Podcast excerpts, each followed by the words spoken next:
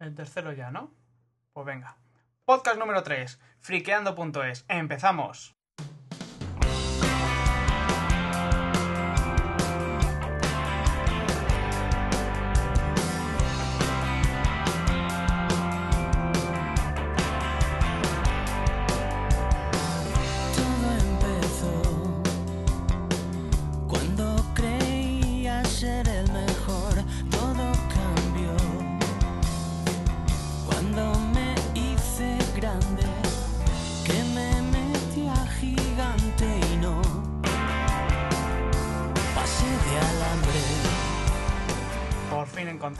Canción perfecta.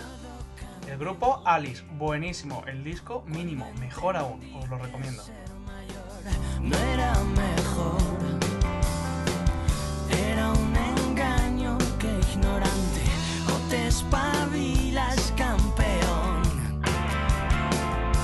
o pasas hambre. Ahora quién soy. Miércoles 11 de junio de 2008. Como todos sabéis, el día 9, antes de ayer lunes, fue la WWTC, la Worldwide Developer Conference, o en inglés. Que vamos, que es la feria anual donde se juntan todos los programadores y desarrolladores de Apple, hace el, el tío Steve una keynote, presenta cositas y luego están durante toda la semana con charlas, con cursos, con laboratorios y todas esas cosas que hacen los profesionales del sector. Lo primero que voy a hacer es quejarme. Quejarme porque los de Apple se podían estirar un poco y retransmitirlo en directo, que es lo que mola. Pero no lo hacen, así que todo el mundo lo tenemos que seguir por las páginas tipo Mac Rumors, si sabemos inglés, que es la que para mí en mi ordenador antes se actualizaba, o Gizmodo, que tenía muchísimas fotos, o en español Apple Esfera. Eh, quieras que no, pues pierdo un poco, pero bueno, por otro lado, compensamos que me metí en un grupo de chat y estuvimos echándonos unas risillas por ahí con los monos, con las geisas y bueno. Si alguien estuvo en esa misma sala de chat sabrá de lo que hablo. La verdad es que no sé cómo tratar el tema. No sé si hacer un resumen y luego empezar a comentar cosas o ir haciendo el resumen y comentando. Yo creo que esto va a ser lo mejor. O mejor aún, primero voy a contar lo que se esperaba de ello y luego voy a contar lo que fue.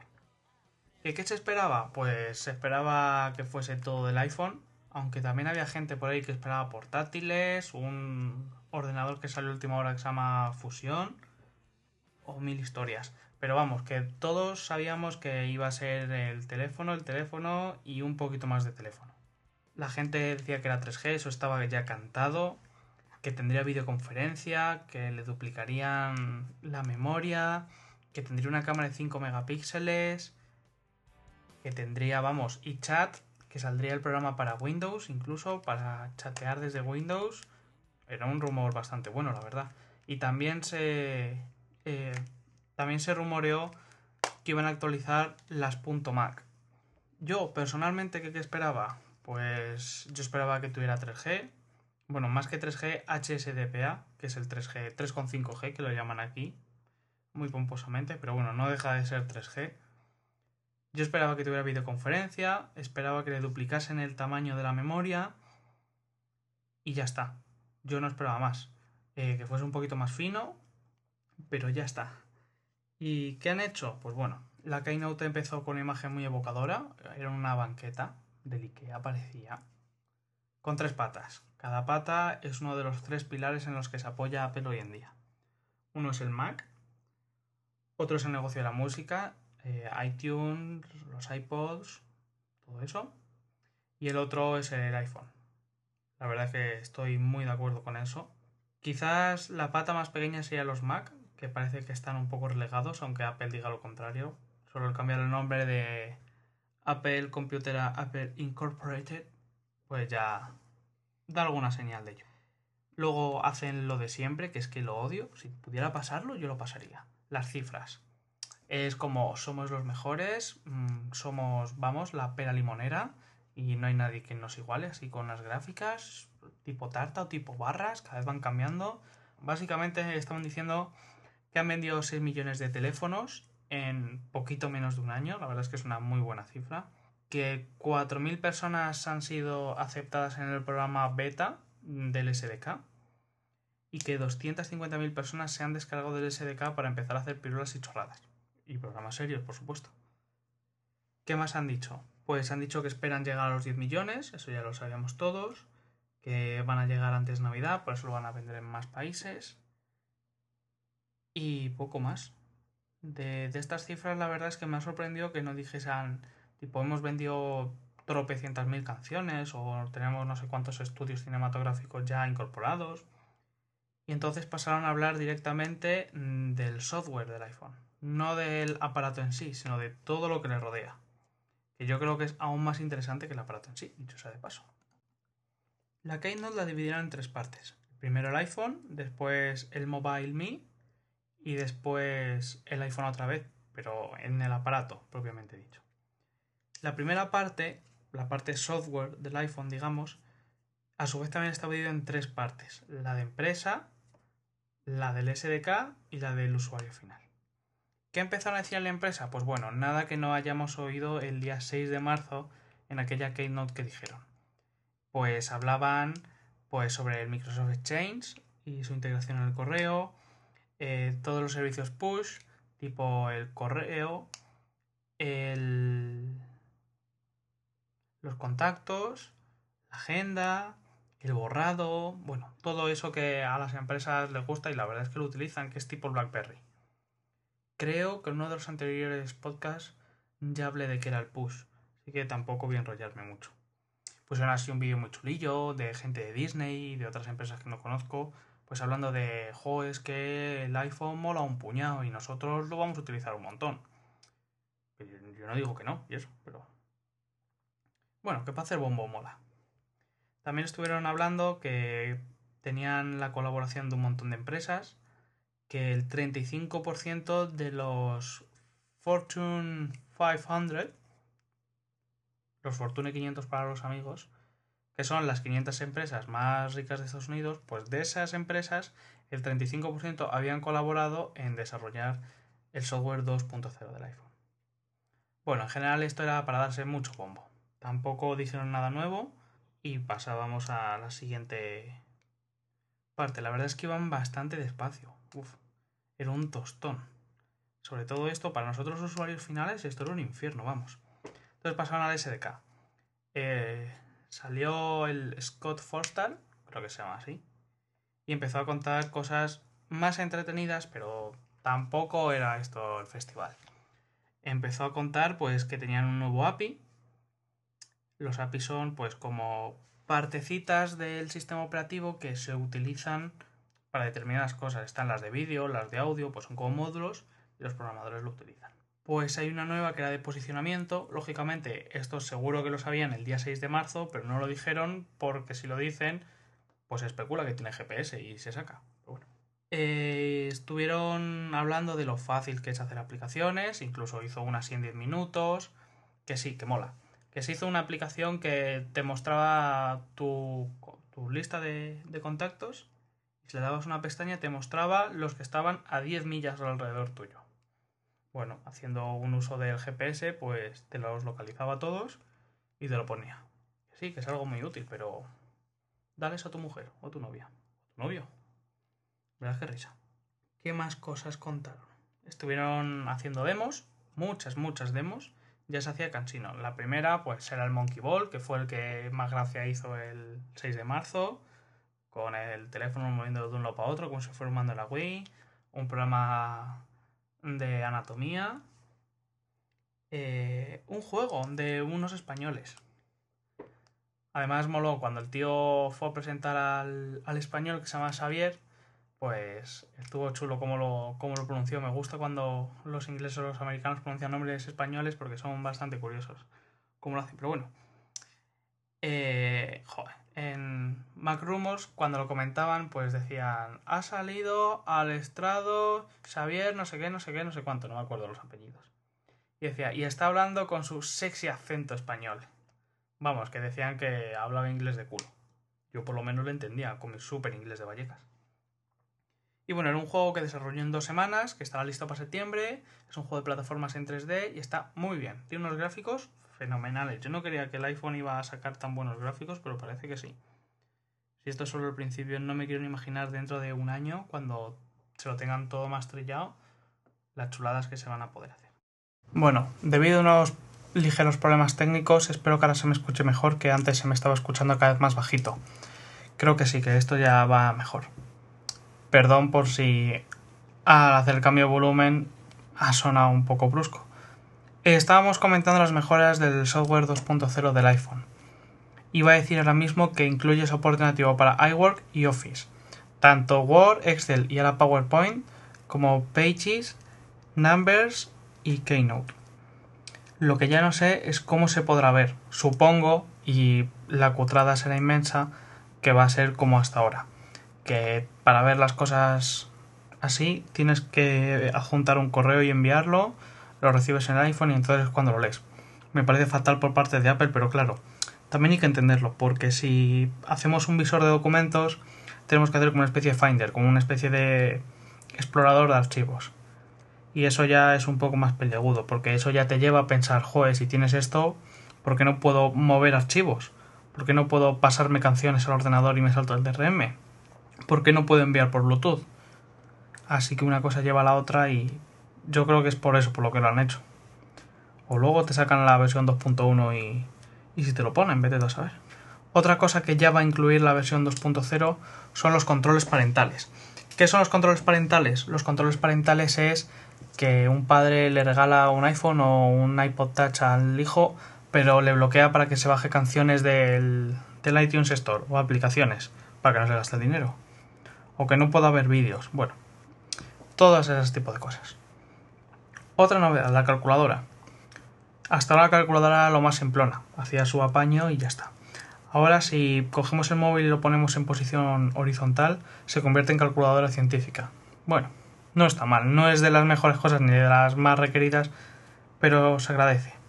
Una cosa que sí que está bien, y bueno, es que lo tenían que hacer ya sí o sí, no les quedaba otra, eran los idiomas. Va a venir en un montón de idiomas, incluido japonés y chino, el chino con reconocimiento de escritura. Así que yo lo siento por los chicos de la página de Dev y que se curraban muchísimo las traducciones y supongo que es la traducción que todos nosotros tenemos en nuestros iPhones que tengamos en castellano. Una queja bastante grande que tuvo la comunidad de desarrolladores hacia Apple fue que al sacar el SDK dijeron que no se podían ejecutar aplicaciones en segundo plano. La razón que ha dado Apple es que consume mucha batería. Bueno, el programa de correo mismamente rula en segundo plano. No sé si eso come la batería o no, pero desde luego en segundo plano se está ejecutando. Y han ideado un método que es algo como los eventos push, de los que hablábamos antes. Por ejemplo, yo me hago un programa de mensajería instantánea tipo Messenger y lo ejecuto, están ahí mis amigos y le doy al botoncito de home y lo cierro.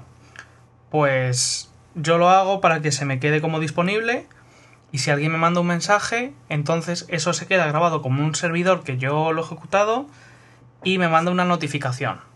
Se me pone una burbujita encima del icono del menú. Entonces ya vuelvo a ejecutar el programa y me hablan. Sinceramente me parece una cutrada y supongo que con el tiempo lo, arreglarán. Em, ¿Qué más? ¿Qué más? Ah, sí. Las aplicaciones se van a instalar desde la Application Store, es otra de las grandes novedades, yo diría que la novedad más grande del 2.0. El Application Store es parecido parecido al actual Installer. Salen categorías, elegimos lo que queremos y lo bajamos y es gratis. Si no, pues pagamos. Esto ya se dijo el día 6 de marzo. El reparto de, beneficios es 70 para el desarrollador, 30 para Apple. Yo desarrollo, lo envío y ya está, me olvido de todo. Apple me manda el 70% de, de las ganancias cada mes y listo.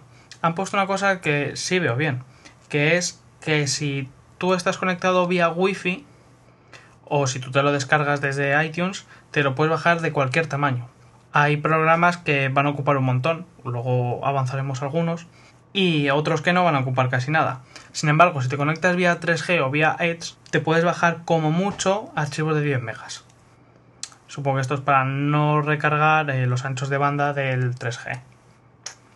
Apple, por otro lado, presiona empresas bueno, más que empresas, presiona a los desarrolladores para que saquen los programas de pago, para, que no los saquen gratis, porque al fin y al cabo, si los sacan gratis, no se lleva nada. ¿Y todo esto para cuándo? Pues todo esto para principios de julio, se dijo. Hay rumores que apuntan a que puede salir el 27 de este mismo mes. Eh, el tío Steve dijo principios de julio y no dijo más.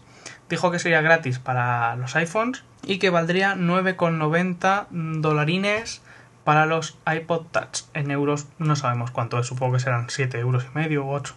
No creo que hagan el redondeo tan cutre a 10, pero bueno. Luego hablaremos del Touch también. Ahora vamos a hablar de MobileMe. MobileMe, qué bien que hablo inglés, cada vez mejor. Sustituye .mac.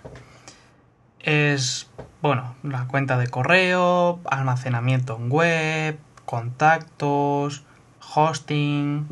Bueno, todos creo que lo conocemos a, a estas alturas. ¿Y qué añade de nuevo? Pues añade de nuevo el iPhone, que puedes también sincronizarte con el iPhone de forma automática. Con esto me refiero a vas por la calle, te encuentras a un amigo, te pide tu número de teléfono, se lo das, te da el tuyo, te lo apuntas. En cuanto te lo apuntas, automáticamente en tu ordenador, si lo tienes encendido, se sincroniza. En tu cuenta de .mac, que era antes que es .me, aunque también van a conservar los .mac, también se cambia. Y si tienes otros ordenadores también con, con MobileMe, pues también se cambia. Básicamente es lo que hacías antes, pero también se sincroniza en el iPhone. O tú desde el iPhone subes una imagen a, arriba, o puedes leer el correo en la web, que ahora el, toda la interfaz es web 2.0. En fin, es como un pequeño lavado de cara con dos o tres cosas más, todo ello orientado al iPhone. No está mal, son 80 dólares cada año y se puede coger desde... Bueno, de hecho ya están mandando correos a los, a los propietarios de las .mac. Y la última cosa de la que hablaron en la keynote fue del propio iPhone 3G, lo presentaron ya. Eh, bueno, y que iba a ser 3G, lo sabíamos todos que a partir de ahí ya no sabíamos nada más y nos fueron desvelando cosas. Lo primero, pues que es HSDPA aparentemente a 7,2 megas. Digo aparentemente porque dijo que era casi tan rápido como el Wi-Fi, era un poquito más rápido que Edge, más bien 2,4 veces más rápido dijeron, tampoco me lo creo. Eso siempre es en condiciones normales, pues que vas a 7,2 megas, pues a lo mejor es a 5 metros de la antena, en un prado donde no hay nadie, ni siquiera vacas. Entonces 7,2 megas. Luego métete tú por ahí en algún sitio y en vez de 7 tienes 4. Hicieron unas comparaciones que no me gustaron mucho con teléfonos bastante antiguos. Si llegan a hacer comparaciones con el N95 8 GB o con cualquier HTC de las modernas pues saldría a la misma velocidad o incluso inferior. Así que por esa parte me pareció muy mal Apple por hacer esas elucubraciones tan malas. La excusa de ponerle 3G es que han comprobado que el 98% de la navegación con teléfonos eh, se hizo con, con iPhones. Tampoco sé de dónde sacan este dato, la verdad, porque me extraña, pero esa fue su excusa. Ahora dicen que tiene una batería mejor, así que han podido hacerlo una batería mejor y la incursión del GPS es lo que nos da a que el iPhone sea más grande, tanto de alto como de ancho como de fondo. Cosa que no cuadra muy bien con Apple porque siempre se caracterizan ir haciendo las cosas cada vez más pequeñas. Es algo que, bueno, ¿quieres prestaciones? Pues hay que sacrificar algo. Ha sido el tamaño. La parte de atrás ya no es metálica, es plástica. A mí me parece bien personalmente, no es tan resistente como el metal, porque el metal no se raya, se abolla, pero no se raya. Pero el plástico da una mejor cobertura. A mí lo que no me gusta del iPhone es la poca cobertura que tiene siempre en comparación con otros teléfonos. Yo siempre llevo dos teléfonos encima, el mío y el del trabajo. Los dos son de Vodafone. Y en el trabajo, bueno, más bien dicho, en el móvil del trabajo tengo la cobertura siempre eh, mucho mejor que con el iPhone. Eso es porque está hecho de metal, aunque la parte de abajo plástico es donde tiene las antenas. Es negro por detrás en la versión de 8 y 16 GB y blanco en la de 16 GB. No ha habido duplicación, no hay de 32 GB, pero bueno, con el tiempo la habrá, lógicamente. ¿Y qué más? Ah, sí, no tiene cámara de videoconferencia, para excepción de todos. Lo ponen con 3G, pero sin cámara de videoconferencia no, han puesto, no han dicho nada directamente. No han puesto ninguna excusa. Lógicamente, para enero, para marzo, para cuando les dé la gana lo sacarán y será la gran novedad. Tenemos cámara de videoconferencia. Te sacarán el chat como los rumores apuntaban, sería guay que sacasen el iChat para Windows. Pero por ahora, nada de nada. Sobre el GPS. Trae el AGPS, el GPS asistido. ¿Qué es esto? Pues esto es un sistema GPS que traen los móviles para ahorrar batería. Es un GPS normal y corriente, pero se ayuda de las antenas de telefonía. Normalmente tú cuando llamas, entre las muchas cosas y los datos que van circulando, lo primero que hace tu móvil al llamar es preguntarle a la antena que qué número de antena es. Y entonces una antena se va comunicando con la antena del móvil destino. Tú al conectarte a la antena, la antena tiene un identificador único. Y hay por ahí una base de datos que dice la antena número 5432 está en Lugo. Pues entonces el AGPS hace eso, consulta a la antena a la que estás conectado, qué número tiene, sabe dónde está la antena y automáticamente sabe los satélites que están en el cielo. Así que sabe los satélites a los que buscar. Un GPS normal, directamente en cuanto lo enchufas, la antena empieza a mirar para arriba y a buscar. Y busca todo lo que pilla. En un teléfono móvil eso no lo puedes hacer porque la batería la funde entera. Entonces te apoyas de eso para localizarte el iPhone sigue teniendo la misma tecnología de localización que antes. Tiene una base de datos de Wi-Fi, o consulta, mejor dicho, una base de datos de Wi-Fi y la propia antena de telefonía para más o menos cuadrarte. El primer iPhone, al hacer eso, pues consultaba la, antena y era lo mismo. Te decía dónde estabas en base a la antena de telefonía. Te daba un radio, que es el que la antena cubre, y te dice, estás dentro de por aquí. Ahora ya con el GPS sí que te cuadra bien. El Google Maps lo trae de serie, otras aplicaciones lo van a poder traer. Cuando vas a hacer una foto con la cámara, directamente también te dice dónde estás. Esto es muy interesante porque hace muchísimo tiempo, no sé si os acordáis, salieron unas imágenes que decían que el iPhoto 08 tenía en su código fuente eh, unas referencias a geolocalización, a que podías buscar por la localización en la que se hicieron las fotos. Bueno, pues aquí está. ¿Y qué más? ¿Qué más? ¿Qué más? Ah, sí, lo más importante, claro, casi se me olvida. ¿Cuándo? El 11 de julio. Supongo que el firmware 2.0 también saldrá el 11 de julio. ¿Cuánto? 199 dólares máximo, y repito, máximo, para el de 8 gigas. Y 299 dólares máximo, y repito, máximo, para el 16 gigas. ¿Por qué digo máximo? Pues fácil porque ahora como lo van a tener un montón de operadoras en un montón de sitios, van a poner los precios que quieran. Entonces las operadoras mm, pagan parte del móvil, como han hecho, por ejemplo, aquí en España desde siempre, y lo consiguen más barato. Lógicamente las tarifas van a ser de agárrate y no te menes. Conociendo a Movistar en las tarifas que pone, siendo exclusiva aquí en España, te cagas. ya directamente te van a pedir un riñón al mes. Va a ser increíble. Respecto a esto también se ha confirmado ya que el modelo de venta va a ser distinto. Hasta ahora con el primer iPhone ibas al Apple Store de Estados Unidos, te lo comprabas, llegabas a tu casa, lo enchufabas en el ordenador y te lo liberabas y mm, Apple no veía un duro y ATT tampoco. Ahora ya que lo venden en todos los países, pues no lo necesitan hacer eso. Ahora ya incluso en Estados Unidos tienes que ir y tienes que hacer el taller contrato, como hacemos aquí. Y aquí en España, por supuesto que sí. Tienes que ir a la tienda Movistar con tu cartilla del banco o con una nómina y decir, mira, quiero un iPhone. Y dices, vale, prepárate, que te vamos a dar el palo. Eh, eso es un cachondeo. Así que iros olvidando de que un colega os traiga de Estados Unidos un iPhone o pedirlo en eBay porque la cosa está bastante fastidiada, por no decirlo de otra forma, que empieza por J. Bueno, los que queríais un iPhone 3G y esperasteis, habéis esperado. Ahora habéis tenido mala suerte. Los que lo pillamos, yo creo que hemos tenido buena suerte, aunque claro, ahora se nos ha quedado viejo el modelo. Pero por lo menos no le vamos a tener que pagar una pasta a molestar. Aunque yo confío que con el paso del tiempo lo volverán a vender como hasta ahora. Sobre todo para llegar a la mágica cifra de 10 millones que se propusieron. Yo creo que los van a vender sin tener que recurrir a ello. Pero no estaría de más que lo hicieran. Sobre todo porque yo en septiembre espero a Nueva York y me encantaría pillarme uno. Al precio que está al cambio es un regalo. Y con esto terminó la, la keynote del tío Steve. Luego dijo que por la tarde daría más detalles sobre la próxima versión de macOS X. Pero como no había Keynote de por la tarde, no subimos nada, nada más que luego por los reportes. La próxima versión parece que se va a llamar Snow Leopard. Eh, la gente dice que es una continuación porque el nombre lo indica y todo eso y bla bla bla.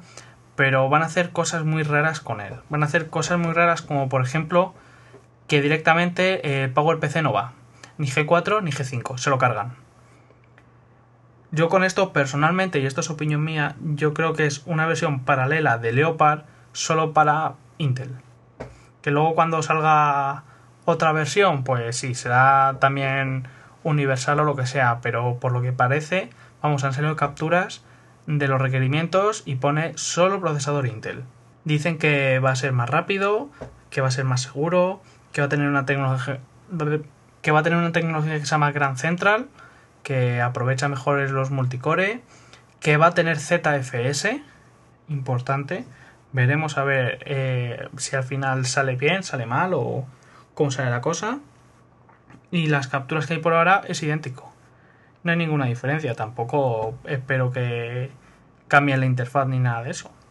Y yo creo que no me dejo nada. Voy a mirar mis apuntes.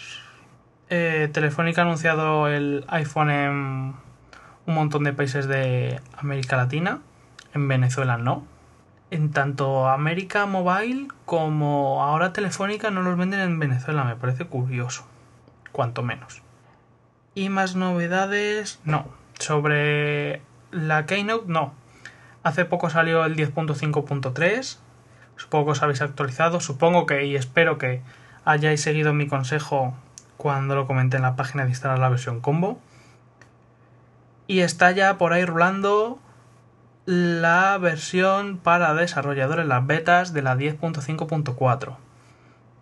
Eh, MobileMe la necesita, así que tiene que salir ya. Tiene que salir un, un iTunes nuevo porque el iPhone 3G también lo necesita. Así que vamos a tener más actualizaciones de software a la vuelta de la esquina. Ahora quisiera sacar la bola de cristal un poco y hacer de rappel. Esta mañana he escrito en el blog una entrada que me vino por inspiración divina, pero le he visto bastante sentido, la verdad. Es sobre el iPod Touch y en la situación que se queda después de esta actualización del iPhone. Vamos a tener un iPhone por como mucho 200 euros. Tenemos un Touch desde 269 ya sé que hay que pagar una tarifa mensual y todo eso, pero así de primeras el precio llama mucho y no sé si lo han hecho por potenciar el iPhone o directamente yo creo que van a hacer otra cosa. Yo presiento y voy a, a ver si lo clavo, que no creo porque soy muy malo para estas cosas. Vamos a hacer de adivino. En septiembre normalmente renuevan la gama de iPods. Y creo que este año van a hacer lo siguiente Creo que el Nano desaparece ya de todas todas. Creo que van a hacer un iPod Touch pequeñito de 2,8 3 pulgadas con mucho. Eh, la superficie del Nano viene a ser eso, son 3 pulgadas con muy poco, así que con 2,8 con 3 pulgadas les cabería perfectamente la pantalla. Pantalla, el botoncito Home y perfecto. Creo que van a poner unos Nano Touch pequeños el Shuffle la verdad es que no se caran con él y supongo que el Classic lo mantendrán un poquito más. Lo mantendrán un poquito más porque aunque el Touch le dupliquen las capacidades y lo dejen en 16, 32 64 hasta 160 GB todavía queda mucho y las memorias son muy caras. Y yo creo que es lo que van a hacer. Tiene sentido. Apple se jacta de ser innovadora aunque a veces no lo haga y yo creo que va por aquí. El mercado de MP3 está bastante saturado y necesitan un aire nuevo, necesitan ideas nuevas. Con el touch han dado en el clavo. Eh, en el nano, en, ese sector de, mercado del nano hay muchísima competencia. Hay Meizus, hay Sonys, hay muchos creatives, hay de todo. Si sacan un nano pequeño touch, triunfan.